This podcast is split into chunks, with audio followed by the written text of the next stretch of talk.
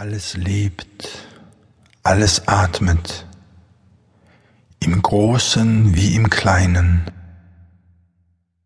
Den gesamten, sich permanent ausdehnenden Kosmos, diese unglaubliche, unfassbare Schöpfung, durchdringen vielerlei Atemzyklen. Der Atem des Meeres begegnet uns als Ebbe und Flut. Auch die Jahreszeiten atmen ihre eigenen Rhythmen. Der Atem der Großstadt wirkt oft hektisch und nervös. Der schnelle Atem des fieberkranken Kindes lässt uns bangen. Und mit dem ersten Atemzug des Neugeborenen beginnt sein Erdendasein. Ohne Atem stockt und stoppt alles Leben. Er reguliert unseren Körper auf lebensnotwendige Weise. Der Atem ist unter anderem mit daran beteiligt, dass sich die Zellen unseres Körpers etwa alle sieben Jahre vollkommen erneuern. Atmen reduziert sich freilich nicht nur auf das Einatmen und Ausatmen von Luft. Der Atem ist von so immenser Bedeutung, dass ohne seine Pflege eine spirituelle Praxis undenkbar wäre. Bewusstes, zielgerichtetes Atmen fördert unseren Geist, schärft unsere Wahrnehmung und steigert unser Wohlbefinden.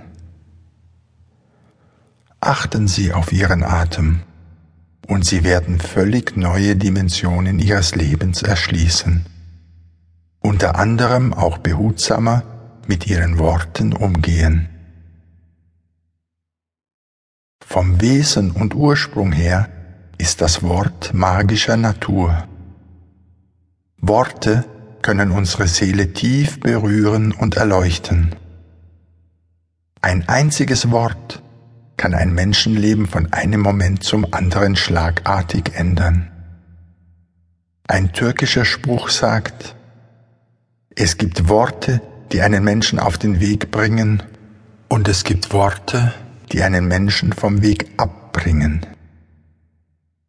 Was Worte bewirken, erfahren wir tagtäglich durch die Flut und Überflutung mit Informationen, durch Markt und Medien.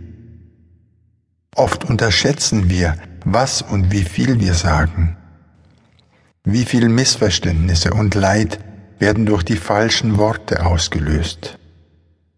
Daher sollten wir immer vorsichtig damit umgehen.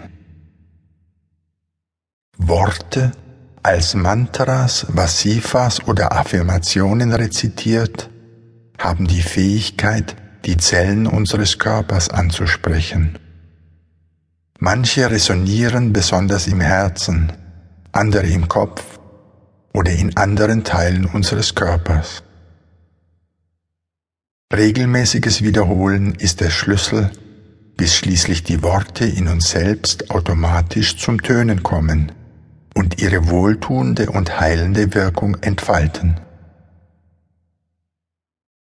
Der Dichter Novalis sagt, jede Krankheit ist im Grunde ein musikalisches Problem. Und so ist es. Gerät unser Körper aus seinem ursprünglich harmonischen Zustand, so wird er krank. Musikalisch ausgedrückt bedeutet dies, der Körperrhythmus wird zum Arrhythmus, die Konsonanz zur Dissonanz, die Harmonie zur Disharmonie. Alles ist eine Frage der Schwingungen, im Makro wie im Mikrokosmos. Doch wir können nur Gesundheit bewahren und wiederherstellen, wenn wir die kosmische Einheit anerkennen und uns ihr mit unserem ganzen Gemüt ergeben. Jesus von Nazareth, Frieden und Segen auf ihm, heilte viele Male durch das Wort und sagte dann zu dem Genesenden, Steh auf und geh und sündige fortan nicht mehr. Sünde bedeutet Verfehlung. Verfehlung ist Abspaltung vom Göttlichen und Abspaltung von der göttlichen Einheit macht uns krank. Unsere Chance und Aufgabe ist es daher, wieder zurückzufinden zur gesunden göttlichen Ordnung und Harmonie.